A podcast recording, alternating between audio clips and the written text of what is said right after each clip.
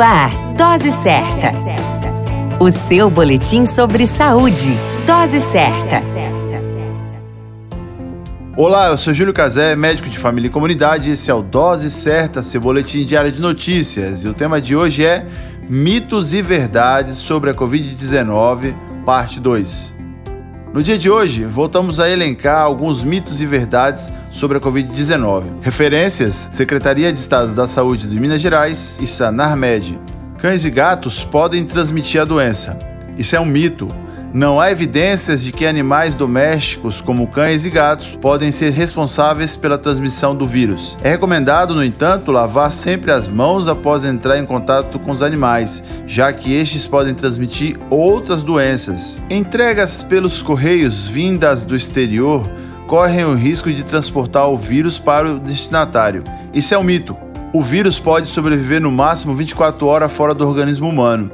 Desse modo, não é possível que seja transportado para outros locais do mundo através de objetos ou cartão, principalmente pelos correios. Pode-se usar qualquer tipo de álcool na pele para prevenção. Isso é um mito.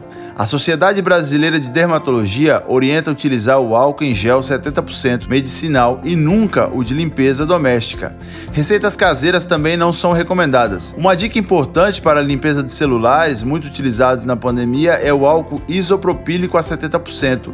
Porém, vale observar o manual do aparelho, pois alguns fabricantes recomendam o uso do álcool etílico ou mesmo Clorox para a desinfecção dos celulares. Os sintomas da Covid-19 se assemelham ao de um resfriado comum. Isso é verdade. Os sintomas mais comuns são bem parecidos aos de um resfriado comum, como a tosse, espirros, febre, fadiga, fraqueza muscular, entre outros. É importante que o indivíduo se atente aos sintomas de febre, tosse e dificuldade para respirar. No caso de gravidade, deve ser procurada uma unidade de saúde que tenha o suporte necessário para tratar e conduzir adequadamente o caso. Crianças não podem contrair o coronavírus. Isso é um mito. Apesar do baixo número de infectados, crianças também podem apresentar a doença e, o mais importante, serem transmissoras. O grande problema está em que elas não conseguem cumprir as medidas sanitárias, como, por exemplo, o uso de máscaras. Portanto, Cuidado com as crianças e o seu potencial poder de transmissão. A qualquer momento retornamos com mais informações. Esse é o Dose Certa, seu boletim diário de notícias. E eu sou Júlio Cazé, médico de família e comunidade. Dose Certa, o seu boletim sobre saúde. Dose Certa.